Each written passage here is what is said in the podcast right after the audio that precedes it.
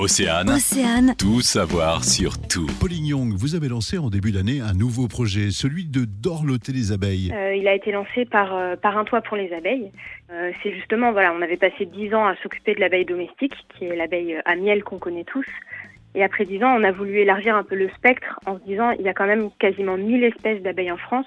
On n'en connaît qu'une, ou le grand public n'en connaît qu'une. Et pourtant, il y a voilà, des centaines d'autres espèces d'abeilles euh, qui, pour la plupart, ne font pas de miel, ne vivent pas en ruche, ne piquent pas, qui sont donc très discrètes. On les, voit très peu, hein, à moins de vraiment y prêter attention. Et du coup, comme elles sont euh, tellement discrètes, elles, ont moins d'aide de notre part. Donc l'idée, c'était, voilà, sur le même principe que toi pour les abeilles, offrir la, possibilité à chacun d'offrir son aide pour, euh, pour aider ces petites abeilles euh, sauvages. Et comment ça se passe alors?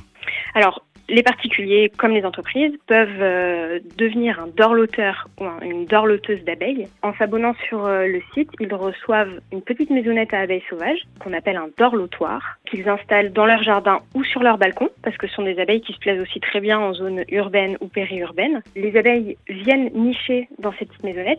Il faut savoir que c'est des espèces euh, dont l'habitat naturel est de plus en plus dégradé, donc elles recherchent vraiment des endroits un peu sécurisés et adaptés pour faire leur nid. Euh, elles pondent des œufs qui se transforment en larves puis en cocons. Et ces cocons-là, euh, un- une des spécificités de, de ces espèces d'abeilles, c'est que les cocons sont vraiment très euh, menacés par les infestations parasitaires. Donc ce qu'on a mis en place nous, dans le projet des dorloteurs d'abeilles, c'est que en septembre-octobre, là on est en plein dedans, les dorloteurs du réseau qui ont euh, vu euh, grandir ces petits cocons dans leur maison nous renvoient les cocons. Nous, on les déparasite, on les nettoie, on les conserve dans les meilleures conditions pendant toute la période automne-hiver.